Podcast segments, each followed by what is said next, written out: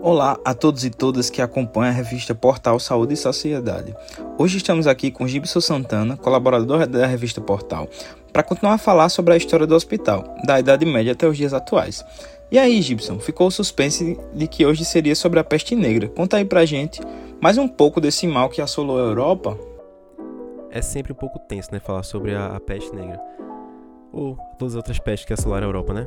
Mas La Fontaine escreveu assim sobre a doença mal que espalha o terror e que a ira celeste inventou, para castigar os pecados do mundo, a peste, em suma, a peste, capaz de abastecer o Aqueronte num dia, veio entre os animais lavrar, e, se nem tudo sucumbia, certo é que tudo adoecia. Ou seja, além de que, que mesmo que não sucumbisse, iria de certeza adoecer. Era uma espécie de horror sobre a Terra, só que para complicar tudo, desde a antiguidade até a Idade Média, todas as epidemias recebiam o nome de peste. Certo que nem todas realmente a eram, mas era o único nome adequado para designar o horror e impotência dos homens diante da calamidade. Mas e aí, Gibson, quando foi que a peste, no caso a peste de verdade, entrou para a lista dos grandes flagelos da humanidade? Essa peste que todos nós vemos no livro de história é a peste chamada bubônica. Ela era uma doença caracterizada pela presença de gânglios linfáticos que inchavam e doíam bastante. Eles recebiam o nome de bubões, que acometiam geralmente a virilha e a axila. Ela era endêmica na Ásia Central e na China, por isso que o Ocidente foi poupado durante muito tempo. Até o dia funesto de 1346, que foi lá quando os tártaros da Horda Dourada decidiram sitiar o porto de Cafa, entre o posto comercial genovês na Crimeia às margens do Mar Negro.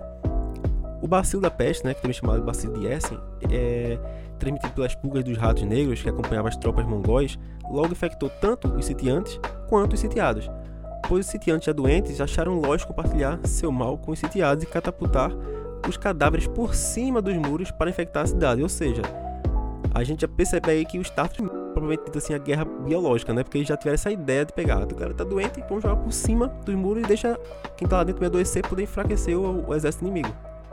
Realmente, essa pode se encaixar como a primeira guerra biológica a ser vista, graças aos tártaros, mas como ela alcançou outras regiões? Bom, um navio de comerciantes genoveses conseguiu escapar antes que o cerco assim terminasse. E os negócios eram prioridade para os genoveses, que foram logo transportando o carregamento para os seus clientes. Para isso, o que, é que eles fizeram? Fizeram escala em Messina, em setembro de 47, um ano após, depois em Gênova e por fim desembarcaram em Marsella, em dezembro do mesmo ano ainda.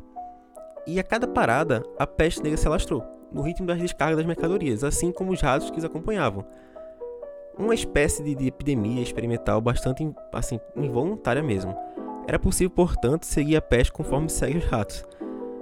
Um pequeno detalhe da história é que a ratazana asiática, transmissora da peste, tomou rapidamente o lugar do ratinho europeu, tanto que em Marselha, em 47, não havia mais gatos para atacar os ratos mongóis.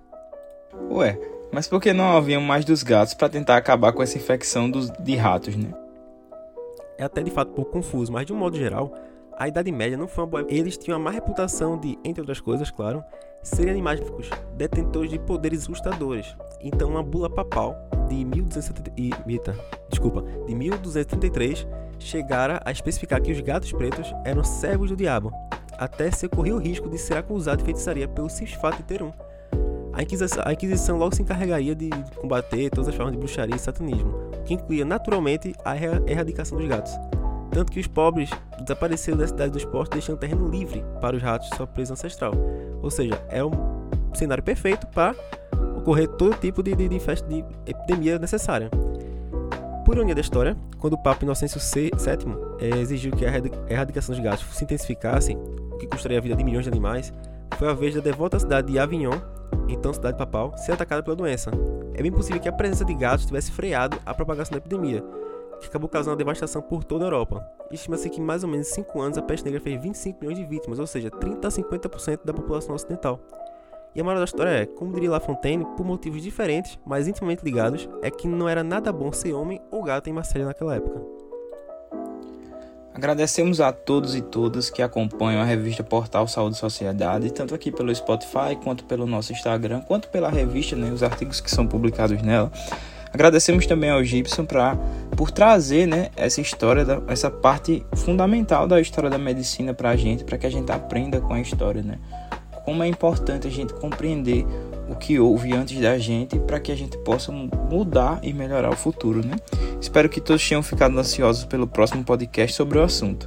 Agradecemos a presença de todos vocês por se disponibilizarem a passar esse tempo aqui com a gente e ouvir um pouco mais sobre essa temática tão importante. É, é um prazer ouvir a sua opinião, Gibson. É um prazer é, dividir esse tempo aqui com todos vocês.